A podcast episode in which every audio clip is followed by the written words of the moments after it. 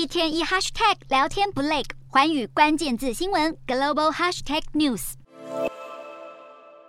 随着俄罗斯大批民众逃亡，还有各城市的抗议声四起，俄罗斯总统普丁在二十九号罕见承认错误。普丁承认有不符合条件的人收到征召令，但他也把政策失败的责任推卸到下属身上。如果仔细看近期被征召入伍的军人，会发现，在成群的青壮年中，还有头发花白的老年人。通常后备军人需要六个月的训练才能上前线，莫斯科当局却不顾士兵的体能年纪，急着把他们送上战场。普丁提到的错误征召，包含有三个以上孩子的父亲。超过兵役年龄或是患有慢性疾病的男性，这些人现在有权利被延后征召。就连战场另一方的乌克兰总统泽伦斯基都出面劝阻，要俄国民众爱惜生命。大批俄罗斯民众显然也心知肚明。根据英国国防部情报，现在逃离俄国的人数已经超越了俄军先前部署在乌克兰的人数。芬兰是这些民众躲避征召令的目的地之一，却紧急在二十九号宣布要基于外交理由关闭接壤俄罗斯的边境，从九月三十号凌晨开始禁止持观光签证的俄罗斯公民入境。芬兰政府也表态，不会把俄国动员令视为提供政治庇护的理由。